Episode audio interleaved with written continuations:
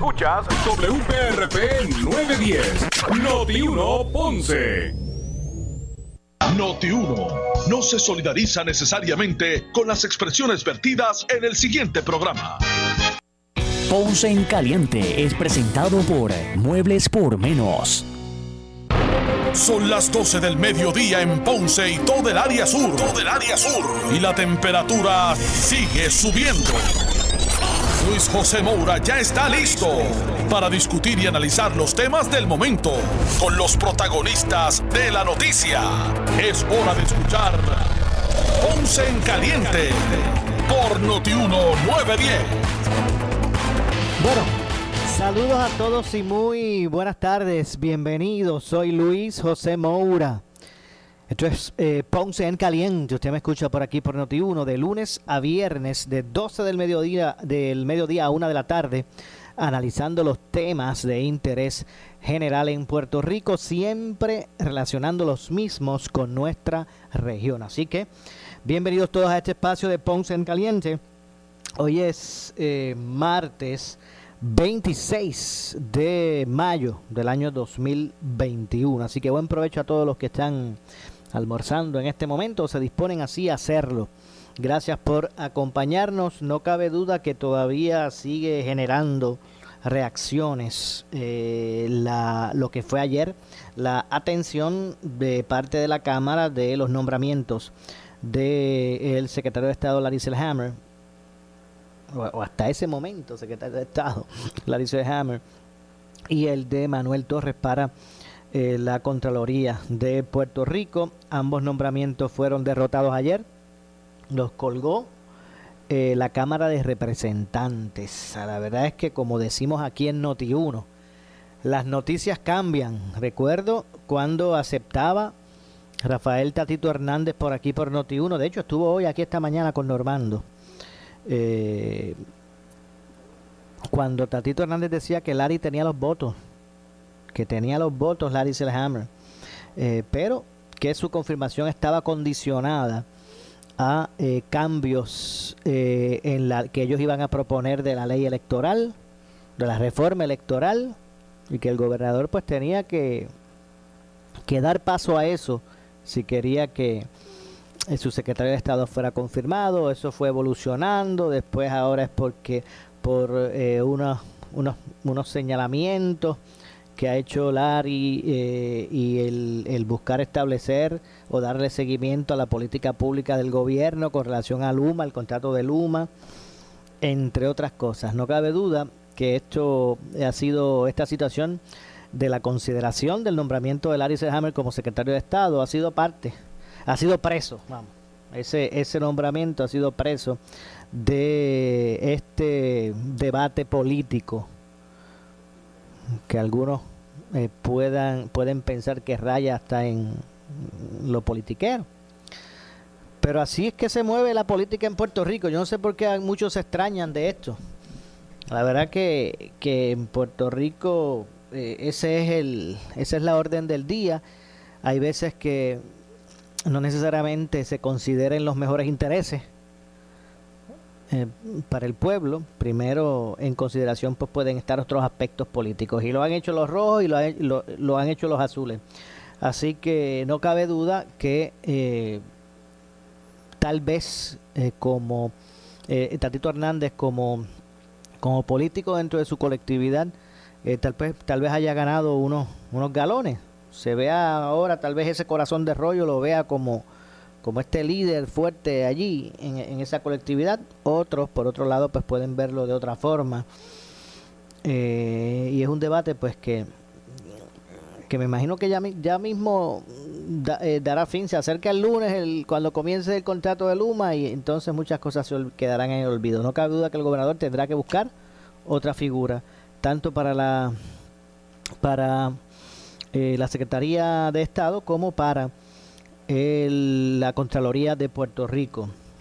Batia hoy escribió, cuestionó la determinación de la Cámara, defendió la figura de Larry Hammer, refiero a Eduardo Batia. Hoy también en expresiones públicas dijo la representante Lidia Méndez que Larry Selhammer tenía los méritos tenía méritos de más, dijo Lidia Méndez, pero eso no es suficiente.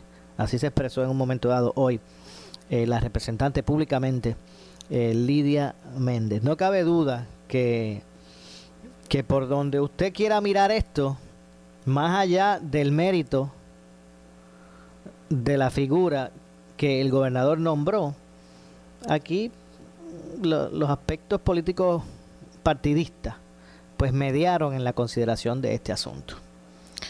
Eh, y cada día que pasa son más los elementos que a la verdad alejarán del servicio público a, funcionarios que realmente son eh, capaces o que puedan aportar al servicio público.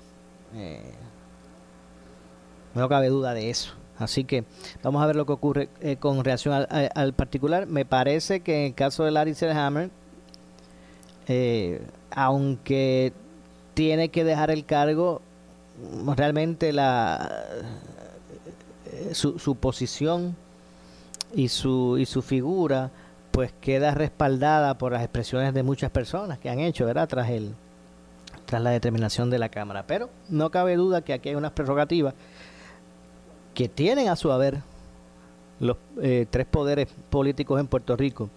Y hay una prerrogativa que tiene el gobernador, que es la de nombrar. Al gobernador no le pueden decir a quién nombra o no nombra. Esa prerrogativa es de él. Lo que pasa es que la Cámara también tiene la suya. Digo, y el Senado, la legislatura me refiero, porque hay nombramientos que únicamente se ven en Senado, pero eh, hay otros que no, como es el caso de, de que estamos hablando. Pues la legislatura también tiene sus prerrogativas y es dar el consentimiento, consejo y consentimiento.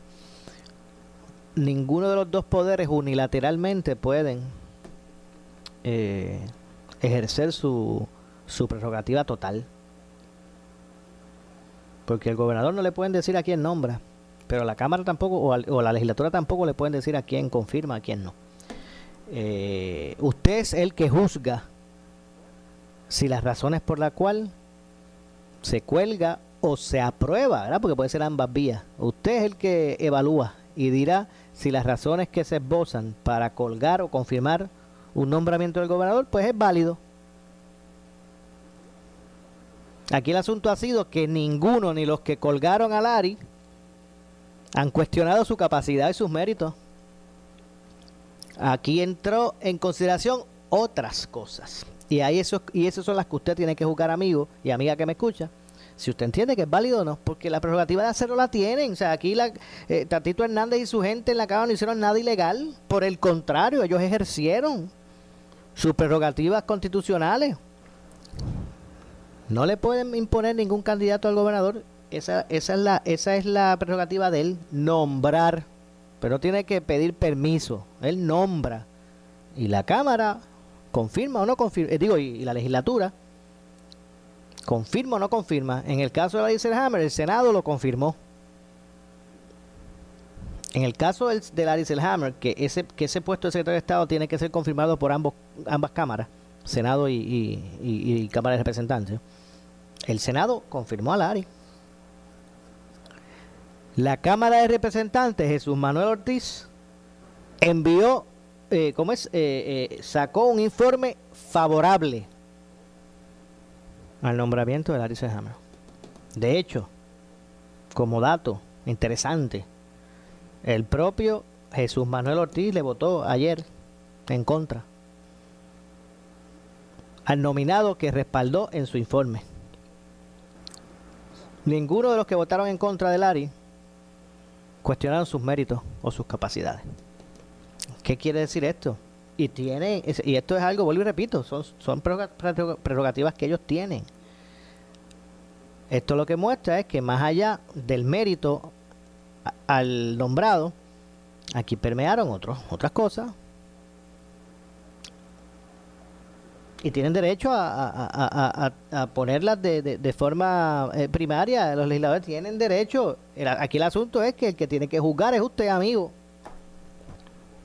si esas personas que allí están representándolos ustedes, porque los, los, representantes allí no están sentados allí representándose a ellos, ni están en esos escaños sentados porque representan a él y a, sus figuras y su familia.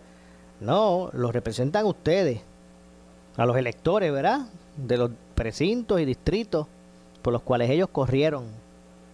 Pero usted tiene que evaluar si, si los representaron usted correctamente, porque es que las prerrogativas las tienen. Ellos no hicieron nada que no sea, que, que fuera ilegal. Ahora usted juzgue.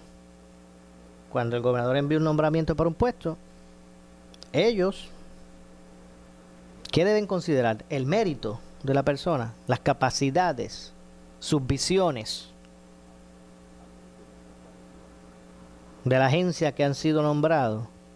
O estas otras razones de que es que está apoyando el contrato del humo o, es que si el gobernador me firma aquello o me, o me firma lo otro, si eso es válido y ya está. Aquí no hay que complicarse mucho el, en, el, en este asunto. Y yo traigo otra vez el punto que la semana pasada traía aquí en, en, este, en este programa. Yo sé que el pueblo con mucha expectativa, y bueno, no quiero generalizar, muchos electores que ejercieron su voto en las pasadas elecciones, vieron con grandes expectativas la diversidad de visiones que se iban a estar representando en, los, en las esferas del gobierno, ya sea dentro del poder, dentro del poder ejecutivo, dentro del poder legislativo y hasta dentro del Poder Judicial. Pero en términos del Poder Judicial, ahí no van, no se vota, el pueblo no vota directamente. El pueblo, ¿verdad? Eh, está representado en las personas que nombran a los jueces. Pero el que no necesariamente el partido del gobernador esté dominando la legislatura y que en esa legislatura hayan también, más allá de los tradicionales azules, rojos y un verde, pues ahí estén representados otras vertientes en la, también allí, como lo es eh, la, la, la, la, filosofía de Victoria Ciudadana, la filosofía de Proyecto Dignidad. Hay, hay un legislador independiente allí. Pues mucha gente vio con buenos ojos esa diversidad. Pero esos, esos esos eh, candidatos era electos, que ahora son funcionarios de gobierno públicos, tendrán la capacidad de haber comprendido cuál fue el mensaje del pueblo en las urnas y estarán dispuestos a dentro de sus vertientes eh, evaluar los mejores intereses del pueblo o entre ellos se van a empezar a cancelar lo que por ende provocará un desfase a la hora de gobernar. ¿Tendrán esos electos la capacidad de hacer valer la determinación del pueblo que en un grupo de personas que piensen de manera distinta puedan entre todos y desde sus perspectivas poder determinar favorablemente o apoyar los mejores intereses del pueblo o el rojo, el azul, el verde, el victoria, el dignidad, el independiente. Cada uno se va a trincherar desde su perspectiva y unos cancelando a otros. Y aquí no pasa nada. Bueno, pues estamos a principio de cuatrienio, eso, eso estará, estará por verse. Así que no cabe duda que esta situación con relación a los nombramientos, y mire, esto no es solamente con relación a, a eh, al asunto de Larry Selhammer. Miren, échenle un vistazo a educación. ¿Cuántos no han nominado?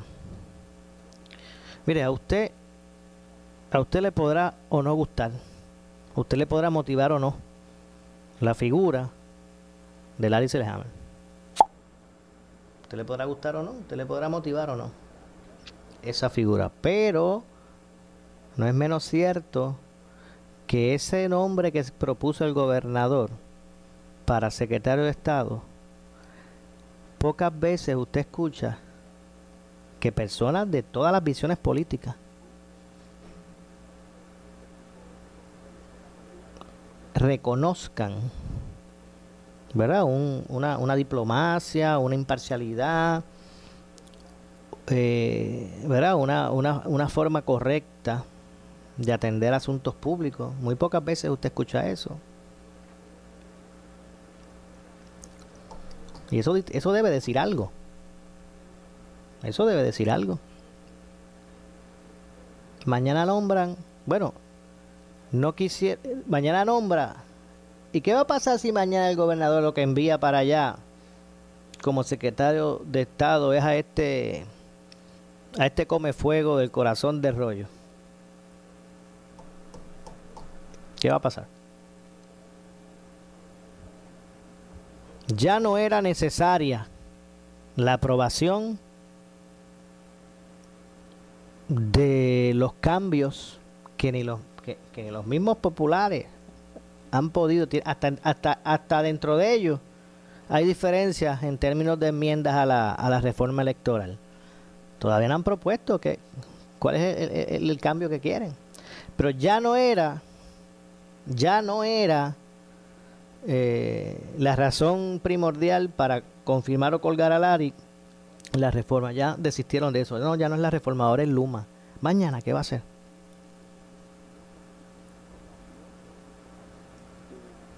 Aquí no se pide, aquí no se está pidiendo que, que depongan su prerrogativa constitucional.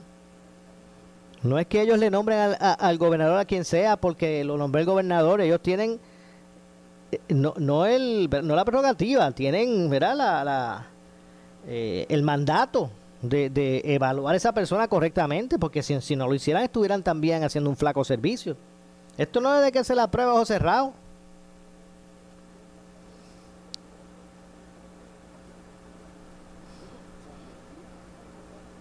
Pero aquí hay una aquí hay un gobierno que tiene que correr. A la larga, si la figura que propone el gobernador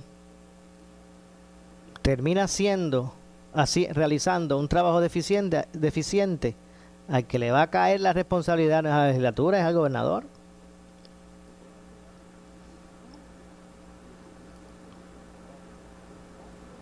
Vamos a escuchar ya mismito vamos a escuchar parte de lo que hoy expresaron en conferencia de prensa eh, eh, líderes de Cámara y Senado de, del PNP tras eh, el, voto, el, el, el, rechazo al, nombramiento de, de Larry Selhammer. En el caso de Manuel Torres, ahí hay eh, versiones distintas. Nadie ha cuestionado ¿verdad? La, eh, moralidad de, Torres. Sí, hay gente hasta del propio PNP que han cuestionado las capacidades, que hay algunos que mencionan que no que no tiene la preparación o que no cuenta con los, credenciales, las credenciales para ese puesto. Hay algunos que piensan eso, ese caso es distinto.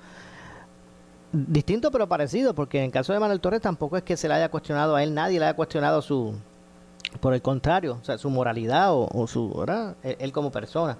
Lo cierto es que en su caso sí hay objeciones hasta el mismo PNP en algunos, ¿verdad? En algunos casos. Lo, lo, lo, lo, ha dicho públicamente, por ejemplo, el alcalde de San Sebastián, Javier Jiménez que, hoy en expresiones públicas decía que no tenía nombre lo que hicieron con Larry, pero que en el caso de Manuel Torres él piensa que no tenía los, las credenciales como para, para ese puesto que, pretendía ocupar. Eh, así que eh, vamos a ver lo que ocurre con relación a todo esto. El gobernador también ya ha dicho que pretende hacer un nombramiento en, en receso, hacer nombramientos en receso para esos puestos de esos puestos de eh, que quedan todavía vacantes en, en su gabinete. Pues, pues, vamos a escuchar, como dije, antes de ir a la pausa, vamos a comenzar a escuchar qué dijo, que dijeron portavoces del PNP de Cámara y Senado tras eh, en la Cámara, pues no no confirmar eh, a Larry Selhammer como secretario de Estado, como lo hizo anteriormente eh, de forma afirmativa el Senado de Puerto Rico. Así que vamos a escuchar de parte eh, de la Cámara por parte de la presidencia de la Cámara en una situación anómala.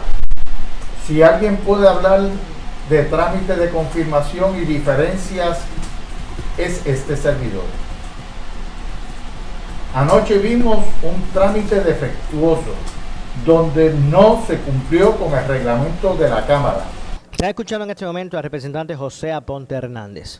Que en una sesión o en una vista pública los miembros de la mayoría parlamentaria no cumplen con el reglamento de la Cámara. Y en el caso de la consideración del nombramiento, dice el propio reglamento de la Cámara que tiene que haber una votación por lista. No es a viva voz. Tú puedes aprobar a viva voz que se tramite el nombramiento, como fuese en el 2005 la situación con la designación de la entonces eh, designada. Bueno, están escuchando ¿verdad? expresiones de, en, esto, en este caso de José Aponte Hernández, expresidente de la Cámara.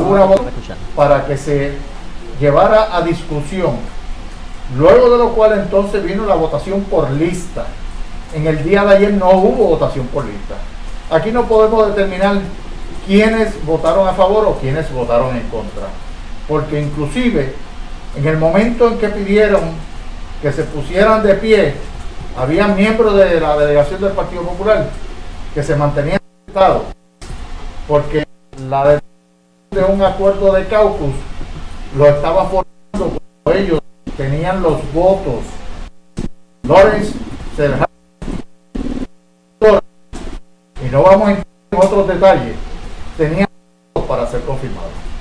El trámite fue defectuoso y dista mucho que debe ser un cuerpo legislativo y lo que debe ser consejo y consentimiento.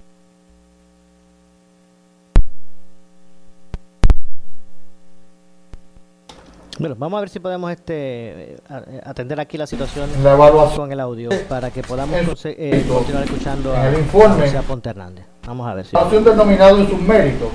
El último párrafo 5. Comisión de Gobierno que el ingeniero Selhammer cuenta con todos los atributos jurídicos, profesionales y personales requeridos para desempeñar excelencia las obligaciones del cargo se le ha designado y concluye el de la comisión. Por lo antes expuesto la comisión de gobierno representantes somete el presente informe. Recomendamos que la confirmación se discuta en el pleno. No hubo discusión tan siquiera. Bajaron el nombramiento y los que estén a favor y los que estén en contra que que no. Ese el trámite defectuoso ante eh, el reclamo del señor presidente de querer un liderato que no tiene como presidente de la Cámara. Compañero Carmelo Ríos. Mire, desde el punto de vista procesal, sabemos que Tatito Hernández ser bien honesto, demostró que esto era un chantaje y un literalmente lo más a alguna figura ilegal dentro de la legislatura, porque trató de negociar la reputación de dos seres de récord intachable por caprichos que mismo puede complacer. Y me voy a salir porque le voy a decir la verdad de lo que pasó con el proyecto 500. El proyecto 500 esto fue lo que ocurrió. El sábado tuvimos una actividad en Fortaleza donde estaba el Hernández, estaba el representante, una tercera persona, y allí se un acercamiento sobre sus reclamos del proyecto 500, que como ustedes sabrán fue la última ficha que para justificar lo injustificable. Masacre de honores y ciertamente de reputación de Larry Selhammer y de Manuel Torres. Allí se llegó a un acuerdo que vetar la ayuda el domingo porque no había sesión el lunes. No había sesión el lunes, el procedimiento correcto a vetar y volver a someter con las enmiendas que se estaban trabajando. El lunes la Cámara no sesionó. Se vetó el proyecto según se había dialogado el sábado en la tarde. El martes, antes de la una de la tarde, tenía ya las enmiendas que se podía negociar de parte de Fortaleza de la Cámara de Representantes, esperando que todo estuviera en su divino orden de lo correcto. esa información pública. Ahora me pregunto si se la también. Pues como ustedes saben, él justificó lo que hizo ayer basado en el 500 y yo tengo que. El diálogo Bueno, tengo que hacer una pausa, regresamos con más. Esto es Pausa en Caliente, soy Luis José Moura. Pausamos y regresamos. En breve le echamos más leña al fuego en Ponce en Caliente por Notiuno 910. Ahora que la edad no es todo. Ahora que tus hijos te buscan para pedirte consejos. Ahora que puedes lograr todo lo que te propones. ¿Por qué parar? Nutre tu fuerza y energía con Ensure, que te provee proteínas, antioxidantes, vitaminas y minerales claves para apoyar tu sistema inmune. Ahora que es el momento de disfrutar tu vitalidad, ¿por qué parar? Tu vida, tu salud, tu Ensure. Decir el vocero es decirlo como es, sin filtro, con pantalones, sin partidos, sin colores. Decir el vocero es tirar sin miedo, es decir lo bueno, lo malo y lo feo.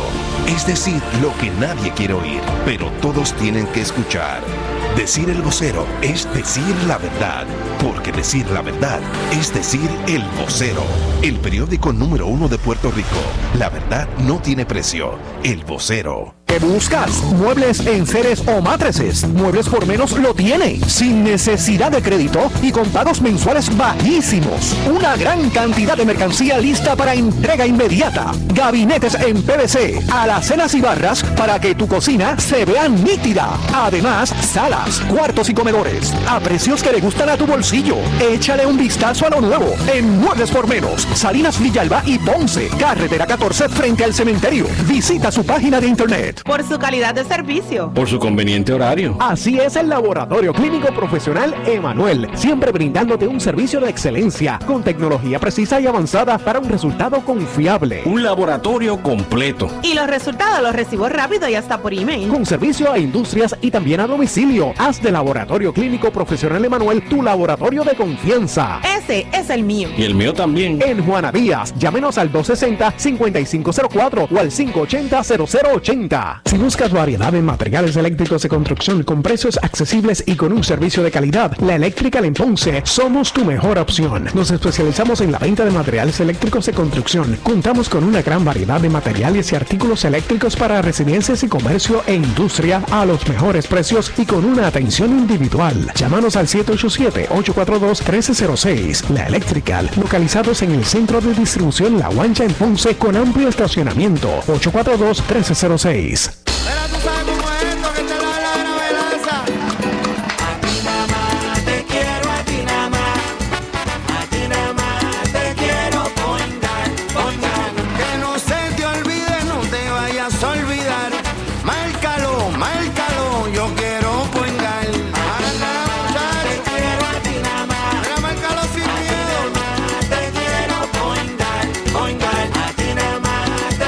Quiero point guard.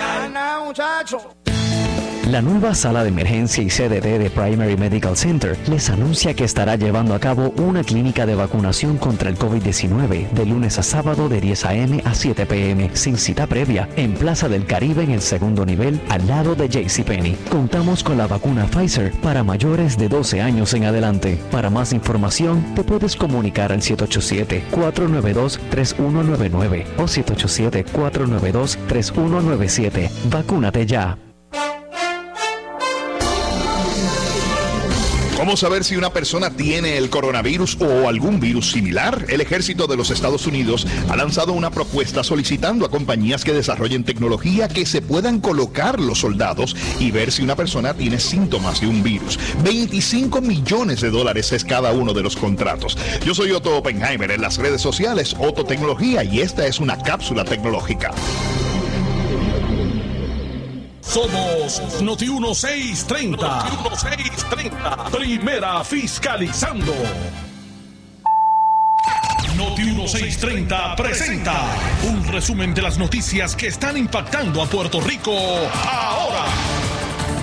Buenas tardes, soy Luis Dalmau Domínguez y usted escucha Noti 1630, primera fiscalizando, última hora 1232. El director del Cuerpo de Investigaciones Criminales de la Policía en el área de San Juan, capitán Luis Díaz, dice por Noti1 que tras el hallazgo de una camisa encontrada a orillas de una quebrada del barrio Santa Rosa 3, esto es en Guaynabo, varias agencias continúan la búsqueda del joven guardia de seguridad desaparecido, Giancarlos González Rivera. De paso agradeció la cooperación de la ciudadanía. Todavía solicitamos la ayuda de cada una de las personas que nos siguen llamando al 793-1234, extensión 2200. Y con relación a, a las últimas conse- eh, investigaciones, lo que arroja la investigación es que sí se encontró una vestimenta en el área de, de, de río, bosque, que hay cerca de donde apareció el vehículo, que fue en Santa Rosa 3, eh, en la calle Chevrolet, ¿no? Este, nosotros continuamos con la búsqueda en esa área actualmente. Ahí se encuentra hoy el manejo de emergencia estatal eh, junto a manejo de emergencia municipal de Guaynabo, ¿no? Mientras eh, nosotros, la policía, pues seguimos en las áreas de Bayamón, Guay, este, Guaynabo y el área de Río Piedra y San Juan, ¿no? Corroborando lugares donde estas personas pues pudiese estar eh, o, o alguna pista que nos pudiesen arrojar eh, donde pudiese estar o dar con el paradero de Giancarlo. Noti 1, última hora, 12.34. Bueno, señores, residentes de la urbanización Terrazas de Cupey, esto es en Trujillo Alto, denuncian por Noti 1 que están desde esta madrugada sin servicio eléctrico y que han intentado comunicarse con la Autoridad de Energía Eléctrica para realizar la querella, pero nadie contesta los teléfonos. Urgen acción inmediata de la corporación debido a que hay personas encamadas y con otras condiciones de salud que se les puede agravar por la falta de servicio eléctrico.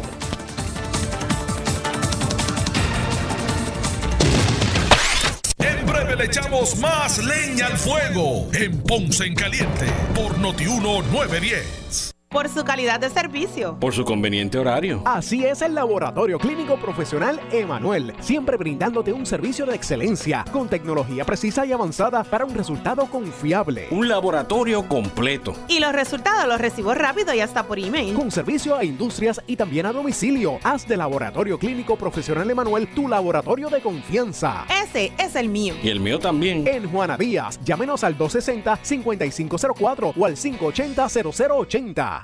¿Qué buscas? ¿Muebles en seres o matrices? Muebles por menos lo tiene, sin necesidad de crédito y con pagos mensuales bajísimos. Una gran cantidad de mercancía lista para entrega inmediata. Gabinetes en PVC, alacenas y barras para que tu cocina se vea nítida. Además, salas, cuartos y comedores a precios que le gustan a tu bolsillo. Échale un vistazo a lo nuevo en Muebles por Menos, Salinas Villalba y Ponce, carretera 14 frente al cementerio. Visita su página de internet. El área sur está que quema. Continuamos con Luis José Moura y Ponce en Caliente por el 910 de tu radio. Bueno, estamos de regreso. Soy Luis José Moura. Esto es Ponce en Caliente. Usted me escucha por aquí por Noti1 de lunes a viernes, de 12 del mediodía a 1 de la tarde, analizando los temas de interés general en Puerto Rico. Vamos a continuar escuchando la conferencia de prensa donde liderato, parte del liderato del PNP en Cámara y Senado se expresa ante el rechazo al nombramiento de Larry Hammer ayer en la Cámara de Representantes. Vamos a continuar escuchando eh, la conferencia. Vamos a escuchar eh, en este momento, pues regresa eh, a tomar la palabra el expresidente cameral José Aponte Hernández. Ha sido trámite en diferentes momentos. Miren, yo manifesté públicamente reservas con la designación del candidato a Contralor de Puerto Rico, Manuel Torres. Pero sin embargo, yo estoy abogando por lo que debió haber sido el proceso correcto, que era la discusión en el hemiciclo y la oportunidad de que cada cual ejerciera el derecho al voto de manera directa y asumiendo responsabilidad de frente al pueblo de Puerto Rico, no a espaldas del pueblo. Una cosa se da donde, eh, ya que los nombramientos se derrotaron primero a viva voz, hacían necesario el pase por lista, Sí, a pesar de que habían sido Sí. derrotados a viva voz. Sí. Eh, Carmelo, mencionaste ahorita que se recibió, no sé quién ha recibido enmiendas al... De hecho, perdonando que te interrumpa, Javier, Paso. si te busca el reglamento, no dice que el, el nombramiento sea viva voz. Lo que te dice es que el nombramiento es por lista. puede haber un trámite procesal, como fue en el 2005, que se llevó a viva voz si se discutía o no el nombramiento. Eso se determinó a viva voz. Pero en aquel momento, en planteamiento inclusive del entonces portavoz Ferrer Río, que paz descanse, eh, se atendió y del compañero García San Inocencio, se resolvió planteamiento eh, de orden y de privilegio de ellos porque correspondía la votación por lista. Se hizo una votación por lista y fue 24 a 22 a 20. Y en ese proceso 24 a 20 Ferrer Ríos reclamaba que tenía mayoría y se llevó entonces una reconsideración y la reconsideración fue 20 a 22. Así que no tuvo en ninguna de las votaciones mayoría absoluta. Y en la segunda votación de ratificación no tuvo ni mayoría tan siquiera. Esto no se dio ayer porque no se le dio la oportunidad a nadie a que ejerciera el voto directamente como, como dispone el reglamento. Cuanto a las enmiendas que plantea Ramiro, ¿cuáles cuáles eran y dónde están en ese documento? Bueno, este, bien sencillo, recapitulando a los medios que acaban de llegar, el sábado, como te dije, hubo una reunión de NCSL, que es el National Council of State Legislators, que fueron invitación de este servidor. Compañera de Henry Kelme estuvo en ese evento, más no así en la reunión. Eh, y allí pues se habló del puerto 500 y allí desde Fortaleza se le instruyó al representante Hernández de que el proyecto 500 tenía que ser vetado ya que no había una sesión el lunes y que no había días suficientes. Por lo tanto, cuando él plantea de que como no había ningún diálogo del, del proyecto 500, que fue la última ficha que utilizó para justificar lo justificable, eh, Fortaleza se movió a, entonces a trabajar un lenguaje. Voy y te repito, estaba el compañero Connie Varela allí, estaba David Hernández y dos personas de carácter civil que estaban allí. Uno de ellos le está dispuesto a desmentir a Tatito Hernández si él dice que no pasó esta conversación. Y ya antes del martes, ya él tenía, antes de la una de la tarde, al momento que estaba diciendo que no había diálogo con Fortaleza, unos lenguajes propuestos que vamos a ver si te dice que no es correcto. Porque él ha dicho a todo el mundo que no había ninguna conversación con Fortaleza y eso es falso. Falso. Eso es falso, Javier. Vamos a ver por eso, a ver primero si él dice y reconoce que esa reunión se. Porque así, a un embustero tú lo coges más fácil que alguien coja. O algo así dice él. Así que es. Otra pregunta. Así que lo importante es que te desmienta que esa reunión no se dio, que te desmienta que esa actividad no se dio, que te desmienta que él no estaba allí y no estaba el compañero Connie Varela y alguien muy colaborador que esté indignado. Sí, que no recibió la- De hecho, las fotos están en sus redes sociales. No hay duda de que se vieron porque No, no, se vieron y se habló sobre el 500. O sea que lo que él le dice a ustedes de que no hubo diálogo con el proyecto 500 es falso. La pregunta es si él le dijo eso a su caucus. La pregunta es si sucumbió ante los caprichos de algunos compañeros que ya sabemos que les preocupan más sus comisiones, sus presupuestos y las cosas que pueden tener que el presidente les pueda quitar versus su criterio propio. Te quiero retomar el asunto. Eh, el representante Hernández plantea que aquí hubo una violación del reglamento. Quisiera saber si me puede decir la disposición específica del reglamento que se violó. Uno, y si hay una violación del reglamento, ¿qué tipo de remedios va a tomar concretamente la Cámara de Representantes o la delegación PNP? Uno, si sería una demanda, si existe la posibilidad, porque cuando se viola un reglamento, que es un estatuto concreto, hay unos remedios específicos más allá de la denuncia. Y quiero entender la disposición y el remedio específico para procurar que un nombramiento que según ustedes se votó de manera ilegal o se rechazó, vuelva entonces al hemiciclo. Eh, si no estoy mal, la disposición reglamentaria está en la sección eh, 42 o 44, en la 44, eh, que es nombramientos, consejo y consentimiento. Y en esa eh, están las diferentes secciones que disponen el trámite y entre una de ellas dispone que es una votación por lista. Cuando se viola ese proceso, ¿cuál es el remedio concreto que El primer remedio es reclamarle al presidente de la Cámara la reconsideración, lo cual se planteó ayer mismo y él no quiso. De con- manera verbal. Sí, se hace de manera verbal. Sobre el aspecto de someterlo de manera escrita o no, eh, son aspectos que se están discutiendo con el portavoz eh, y que no se ha tomado todavía la determinación de cuál pueda ser el trámite eh, siguiente sobre el particular. Pero estamos atentos sobre ese Ir particular. a los tribunales. Es un remedio que podría procurar porque Se- hay se- una votación ilegal, ¿no? se agotan eh, recursos internos y luego eh, quedan los recursos externos, pero siempre está en el proceso que te manifesté del diálogo que estamos teniendo con el Partido de cuál va a ser el trámite subsiguiente. Ok, quiero volver entonces a la reunión de la fortaleza, para ver si entiendo el tracto procesal. Eh, la, la razón para que la fortaleza planteara la posibilidad de vetar el proyecto o el, a la- el acuerdo que se llegó en la fortaleza es porque no se le podían insertar las enmiendas que ustedes alegan que estaban en discusión. Ya el proyecto estaba en Fortaleza, usted lo firma o no lo firma. Y en el caso del veto, pues el último día no había sección para enmendarlo, que era el lunes. Por eso, pero la razón es que, esa, que había una conversación, lo vamos a vetar. El gobernador le dijo a Tatito, mira Tatito, lo voy a Fíjate vetar. que, fíjate, fíjate que, necesito que fíjate, enmiendas. fíjate, es. eh, obviamente yo no dije gobernador, obviamente él estaba allí. Pero yo no estoy diciendo que él estuvo, se estuvo hablando con él y se le dijo, lo tenemos que vetar porque tal y como está no es firmable y él lo sabía, él es un estudiante de derecho graduado ya. Pero ¿quién se lo dice? Pero eso, no, yo le estoy diciendo lo que pasó en la reunión, así que ya puede poner quién estuvo por ahí. Y lo que planteó fue lo siguiente, no se puede atender el proyecto tal y como está porque tiene unos aspectos que lo hacen infirmables para el efecto de la política pública de nosotros. Recuerdo que esto es un proyecto que es para repartir dinero de parte de la legislatura. Esto, esto es un, barril que él se quería hacer, que es algo que se ha planteado anteriormente para él poder disponer y, y él distribuir el dinero. O sea, esto no es un asunto de salvar vidas, es un asunto de él, de su caucus. Segundo, se le dijo, pero vamos a trabajar el asunto de una manera legislativa, se hacen unas enmiendas, se somete el proyecto, cosa que ha pasado antes, y lo trabajamos. Así que cuando él le dice a ustedes y a sus caucus que no hay comunicación con Fortaleza y que hay un diálogo, miente a sabiendas porque él sabe que hay una comunicación y hasta hay un compromiso de lenguaje. Lo mismo que hizo para el efecto de la policía cuando salimos de una reunión en Fortaleza y se atribuyó un proyecto que fue el gobernador que le dijo, miren, vamos a atender esto a la policía en consenso y él dejó fuera a José Luis del Mao y se lo atribuyó él. Ni siquiera le dio crédito que fue unidad del gobernador, pero también lo ha hecho anteriormente, así que esto parece que es un modo operandi.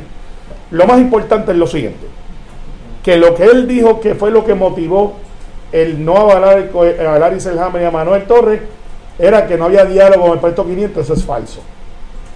De ser que, el gober- que él quiere ahora dialogar y que espera que esto abra los canales es cinismo, es chantaje, es hasta faltarle a la inteligencia de un ser humano. Usted no negocia con un ser humano después que trata de liquidarlo. Y eso fue lo que hizo ayer Tatito Hernández.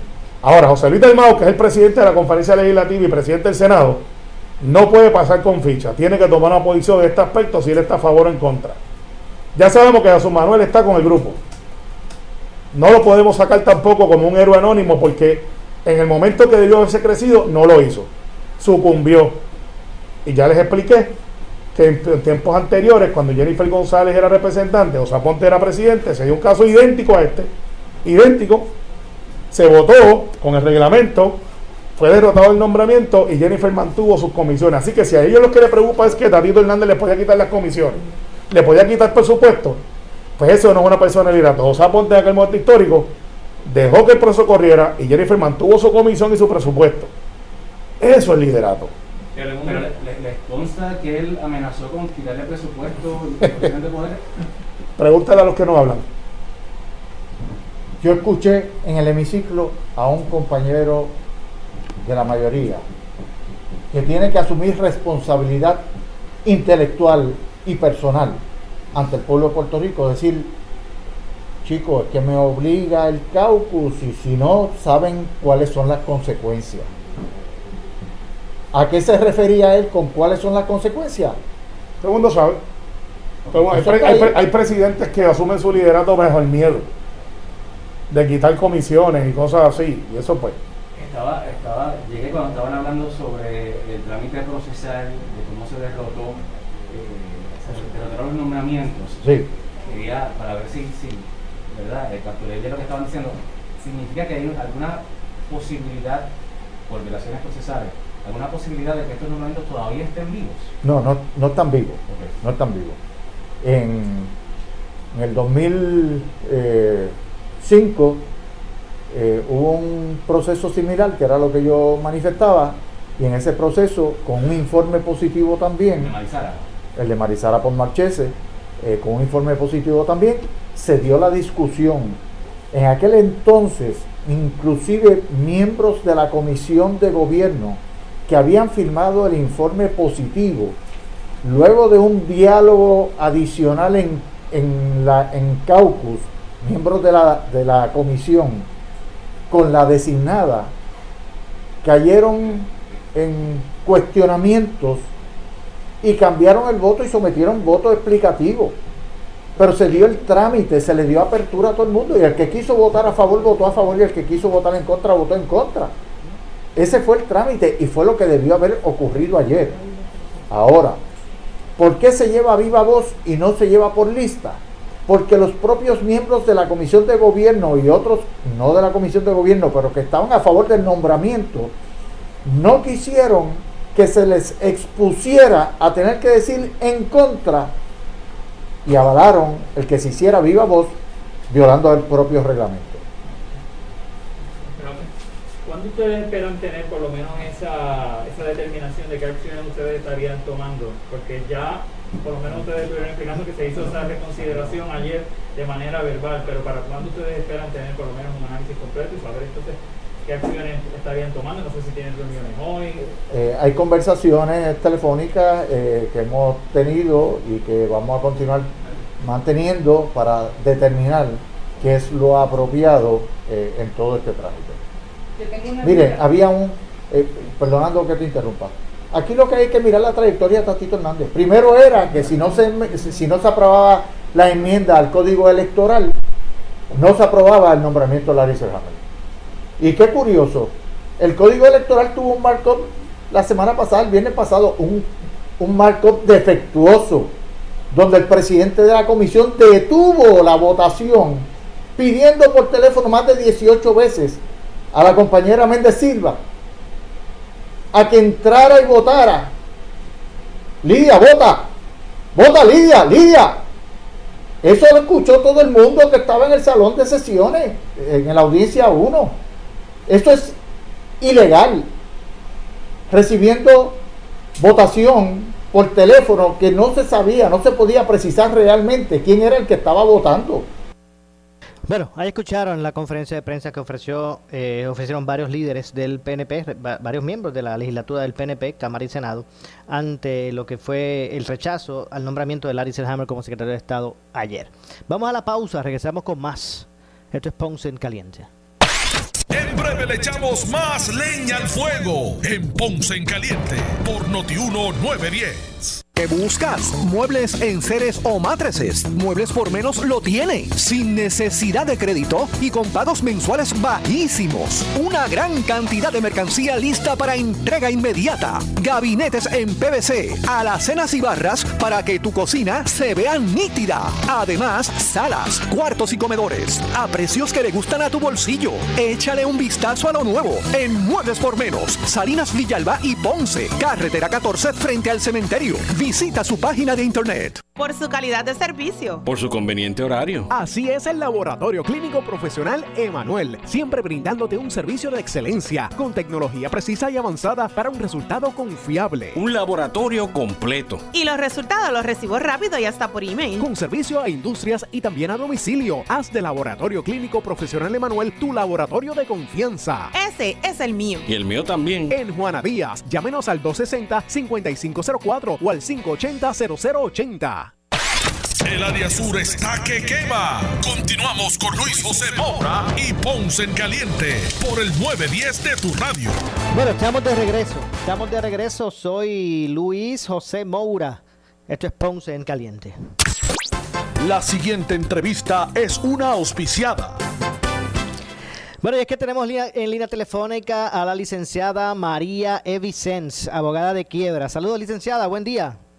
Saludos, Maura, a ti, a los radioescuchas y a los que nos ven por Facebook. Qué bueno escucharte como siempre en esta cápsula destinada a analizar y a tocar los temas relacionados a las leyes de quiebra, la ley de quiebra en Puerto Rico, a cargo de la licenciada María Evicens. Y hoy la pregunta es la siguiente, licenciada. Si radiqué un capítulo 7 y obtuve un descargo, ¿puedo volver a radicar una quiebra? Sí, Maura, la contestación es que pero hay otros detalles que te voy a explicar, que le voy a explicar a los radioescuchas. Adelante. Cuando tú ra- radicas un capítulo 7 y, ob- y obtienes un descargo, una breve explicación de lo que el capítulo 7 es la liquidación total, donde tú vas a radicar hoy en dos meses, en un mes en la vista y más o menos en dos o tres meses, si es un caso sin complicaciones, recibes el descargo. Tú puedes volver a radicar, que esa es la liquidación total, cuando tú no tienes ingreso para cogerte un plan de pago. Y cualificas, ¿verdad? Porque tienes que cualificar, tienes que pasar ciertos exámenes. Ok, si tú radicas un capítulo 7 y obtienes un descargo, tú no puedes volver a radicar un capítulo 7 hasta que pasen 7 años desde que obtuviste el descargo. Son 7 años, 7 años de un capítulo 7 a otro capítulo 7. Ahora, si tú radicaste un capítulo 7 y ahora lo que tú quieres radicar es un capítulo 13, que es el plan de pago o la reorganización, donde tú vas a estar acogido un plan de pago ya sea por tres, de tres años mínimo a un máximo de cinco años. Para poder hacerlo de tres años tienes que cumplir con ciertos requisitos. De lo contrario, tienes que ir al 5 obligatoriamente. Pues para ca- después de haber radicado un capítulo 7, para tú volver poder radicar un capítulo 13, tienen que haber pasado cuatro años desde que obtuviste el descargo en el 7 para poder empezar el 13. Entonces, esto pasa también con los capítulos 13. Capítulo 13, si usted radicó un capítulo 13 y obtuvo un descargo, tiene que esperar dos años para volver a radicar otro. Eso dice la ley, pero eso es, como dice, que decimos nosotros, letra muerta. Porque como escuchaste ahorita, todos los capítulos, lo mínimo que pueden estar es tres años. Así que tú vas a estar, a ver, ya esos dos años van a haber transcurrido obligatoriamente. Entonces, si tú radicaste un capítulo 13, eh, la primera vez y ahora lo que quieres ra- radicar es un capítulo 7, tú tienes que esperar seis años desde que tuviste el descargo en el 13 para volver a radicar el, el 7 y volver a obtener un descargo. Ahora bien, muchas veces tú radicas, casi siempre son los 13, capítulos 13 y no completas el plan de pago. Ahí aplican otras reglitas que lo vamos a dejar para la próxima intervención la semana entrante. Claro que sí. Porque ahí aplican otras reglas de juego. Si tú ya radicaste un caso y se, se, se- se desestimó y tú quieres volver a radicar, existen los que se llaman, igual que los serial killers, lo- los que matan en serie, también existen los serial filers se radican uno detrás de otro, detrás de otro.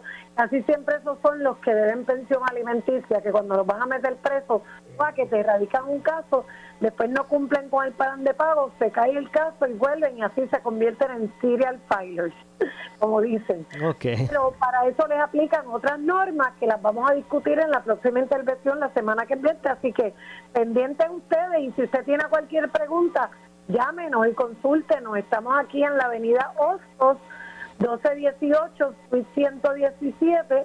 Nuestro número de teléfono es 787 259-1999. Estamos eh, de 8 a 5 de lunes a viernes y los sábados por cita previa. Y recuerde que se están siguiendo los protocolos para evitar la propagación del COVID-19. También hacemos orientaciones por vía FaceTime, por telefónica virtual. Así que eh, comuníquese con nuestra oficina si tienes alguna duda o pregunta con relación a algún asunto de la quiebra. Y que sepan los amigos que la consulta, la, ¿verdad? esa primera consulta es gratuita y confidencial. Eso es así, Maura. Así que repetimos el teléfono 787-259-1999. 259-1999. 259-1999. Licenciada María Evicens. Gracias, licenciada. Hasta la próxima, Maura. Saludos. Igualmente, como siempre, escucharon a la licenciada María Evicens, abogada de quiebra, con, con nosotros los miércoles y su cápsula sobre estos temas. Así que 259-1999. Nos vamos, no nos resta tiempo para más. Yo regreso mañana a las 12 del mediodía con más de Ponce en Caliente. Soy Luis José Moura. Usted no se retire porque tras la pausa, ante la justicia. Ponce en Caliente fue traído a ustedes por Muebles por Menos. Escuchas WPRP 910, Noti 1 Ponce. Noti 1 no se solidariza necesariamente con las expresiones vertidas en el siguiente programa.